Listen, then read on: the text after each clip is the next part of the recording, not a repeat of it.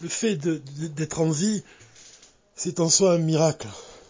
Et comme le Chassidut nous explique, le Rabbi souligne tout le temps qu'on est tellement habitué à, la vie qu'on finit par penser que les, choses sont naturelles. Même le fait d'être en vie, c'est en soi naturel à nos yeux, parce qu'on a l'habitude, on a l'habitude de vivre une vie tous les jours, de se lever. Maintenant, celui qui se lève le matin et qui dit avec Kavana, Modéani, Ifanecha, Melecha Evekayam, chez Erzartabi, Nishmati, Vechem Munatecha, quand il dit cette prière de Modéani, il, il, il, il change les choses. C'est-à-dire qu'il s'habitue pas à la réalité. Il s'habitue pas à la nature, au cours naturel des événements de la vie. Il marque un temps d'arrêt avant même de commencer sa journée et il reconnaît la grandeur de Dieu qui lui donne vie à chaque instant. Comme le Baal Shem Tov, il nous apprend que la parole de Dieu, elle subsiste à jamais, à tout moment dans le ciel, et c'est elle qui, qui nous crée, qui nous maintient en vie. Donc cette pensée-là, c'est la première pensée qu'on doit avoir dans la journée au moment où on dit, on récite la prière de Modani. Et le Morem a dit que justement la première pensée qu'un homme il a quand il se lève, un juif qui se lève, la première pensée qu'il va avoir, elle va avoir une influence sur toute la journée. Donc on doit avoir cette conscience, et la chassidité nous enseigne justement à avoir cette conscience de la, de la grandeur de la vie, que la vie est un miracle à chaque instant, et c'est toute la journée qu'on doit avoir ce sentiment-là. C'est-à-dire que même la prière de Bodéani, elle doit se répéter dans la journée, dans notre esprit. C'est pour ça que le Rabbi Rachab, il a dit que le Modéani, c'est comme un point qui illumine toutes les heures de la journée. Le Morazaken, par exemple, quand il était emprisonné, il n'avait pas devant lui le jour, il ne pouvait pas voir le jour, il ne pouvait pas voir la lumière du soleil, ni le soleil qui se couche. Mais malgré tout, il avait conscience chaque heure, c'est une combinaison différente du nom de Dieu. Et il savait exactement quelle heure il était parce qu'il ressentait le changement de cette combinaison. Quand une nouvelle combinaison apparaissait, une nouvelle combinaison devenait la source de l'existence. Le Shem Havaïe, il, il brille d'une manière différente chaque heure de la journée. Dans le même ordre d'idées, il y a une histoire qu'on répète tout le temps dans ces audios, c'est cette histoire du chassid de la Morazaken, le Rav Ikutiel Lipler, qui avait demandé un jour une bracha à l'Admorazaken, son maître, et l'Admorazaken l'a béni pour avoir une longue vie. Et le Rav Ikutiel Lipler lui a dit, si c'est pour avoir une vie sans que je perçoive le contenu profond de l'existence, sans que je perçoive la partie profonde de la Torah, les enseignements cachés de la Torah, la profondeur des mitzvot, la profondeur des commandements divins, le sens des commandements divins. Si je ne si je n'ai pas cette perception, alors ma vie n'a pas le, mérite de, porter le nom d'existence. C'est-à-dire qu'aux yeux de Rav Yikutel Lipler, la véritable existence, c'est celle qui est empreinte, qui contient la conscience de la profondeur des choses, la conscience de la profondeur de la vie. C'est ce qui fait la qualité d'un homme. Un homme qui est profond, c'est celui qui comprend la profondeur de l'existence et aussi qui, comprend la profondeur de chaque être humain, c'est-à-dire qui ne s'attache pas à l'aspect superficiel d'un être humain, mais qui va s'attacher à son aspect profond. Donc c'est ce point-là que, le Rav Yikutel Lipler, il, nous apprend, il demande à l'Admorazakan une bénédiction pour justement recevoir cette, cette, avoir de la facilité justement à comprendre une vie qui est remplie d'enseignement de, de, la chassidoute rabat, d'une une vie où, où, on comprend les enseignements des rébéim et où on s'attache à les appliquer, cette vie-là, elle a le mérite de porter le nom d'existence. La semaine dernière, on a étudié, on a lu le paracha Vaïgash, et dans cette paracha, il y a un extrait de cette paracha où il est question de justement ce point-là, la bénédiction de, de l'Admorazaken, au Rav Likutel Lipler, on la, on la voit, on voit aussi le, sens de la, demande de, du Rav Likutel Lipler à travers les paroles de Yaakov Avinu. C'est-à-dire que dans la paracha Vaïgash, euh, le, le, pharaon demande à Yaakov combien sont les jours des années de ta vie. Et Yaakov, il a répondu à Pharaon, peu nombreux et malheureux étaient les jours des années de ma vie, et ils n'ont pas atteint le nombre des jours des années de la vie de mes pères.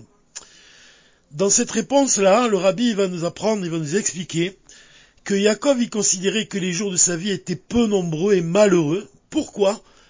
Écoutez la réponse du rabbi, il nous dit parce que aux yeux de Yaakov, tant que l'exil persiste et que la délivrance n'arrive pas, sa vie ne représente que peu à ses yeux. Pourquoi? Parce qu'il manque l'essentiel.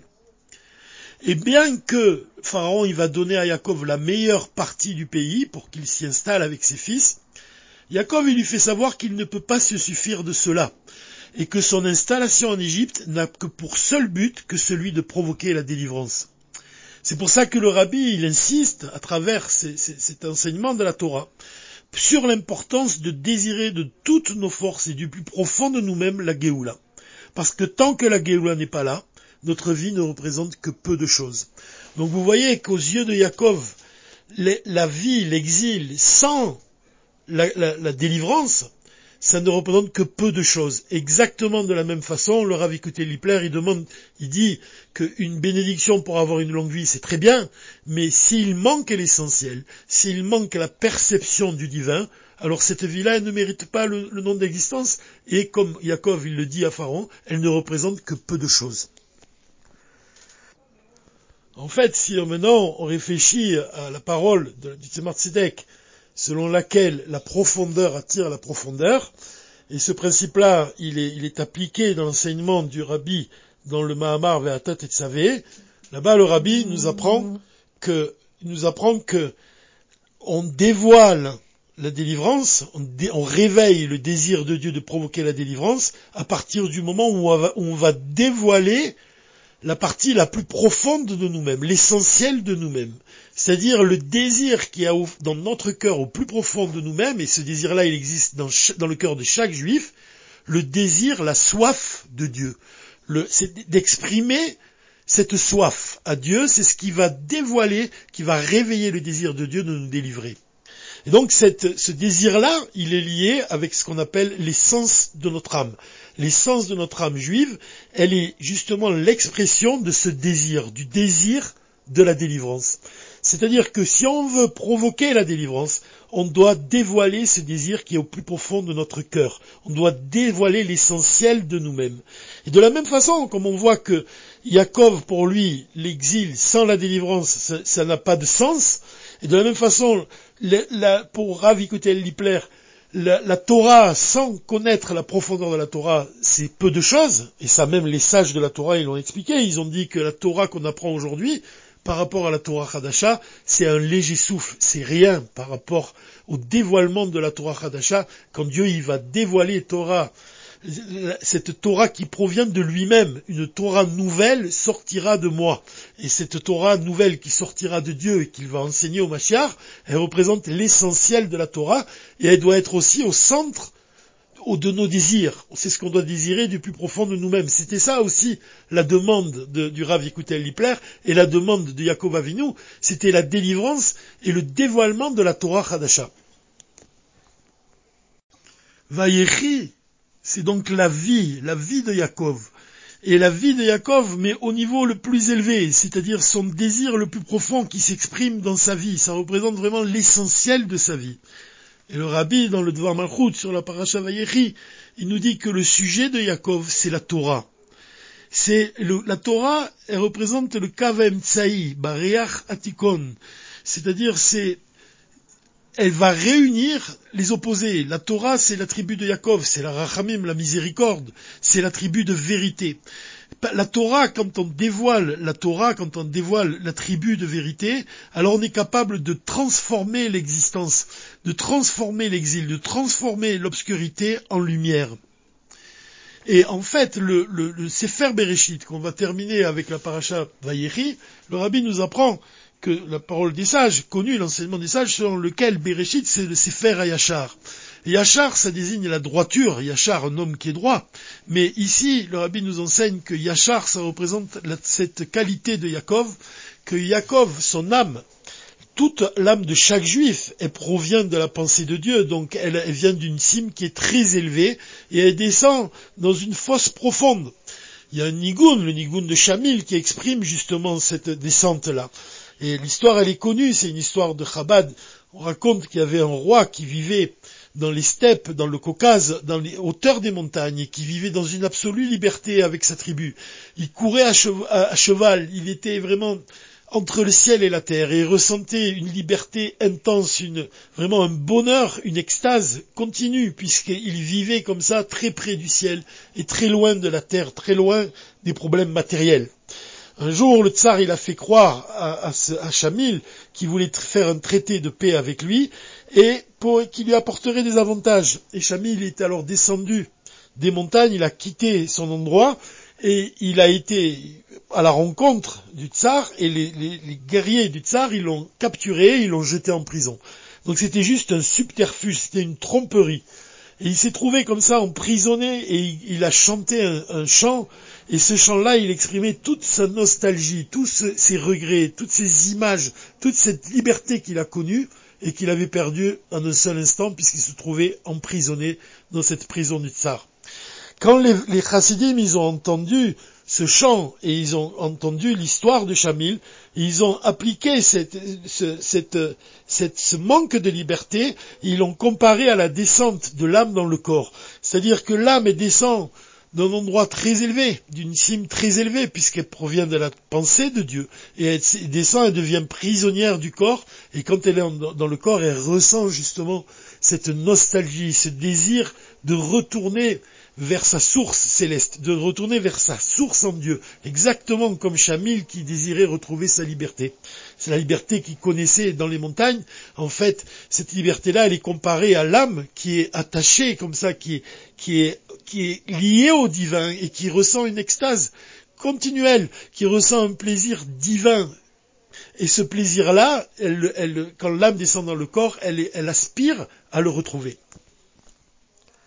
Alors le rabbi nous apprend dans la paracha que chez un homme normal, quand on parle d'un Benoni, comme vraiment quelqu'un qui n'est pas au niveau du tzaddik, qui n'est pas au niveau de, Yaakov Avinu, d'Abraham ou d'Yitzhak Avinu, alors cette, cette lame, quand elle descend dans le corps, les lumières des mondes supérieurs ne vont pas éclairer l'âme qui s'habille dans le corps. C'est-à-dire que la descente de l'âme dans le corps, elle va, elle va connaître des voilements. C'est-à-dire que l'âme, elle va descendre et en fait elle va s'habiller dans le corps, devenir prisonnière du corps, mais la lumière divine qui brillait quand elle était en haut, elle ne brille plus quand l'âme se trouve prisonnière du corps.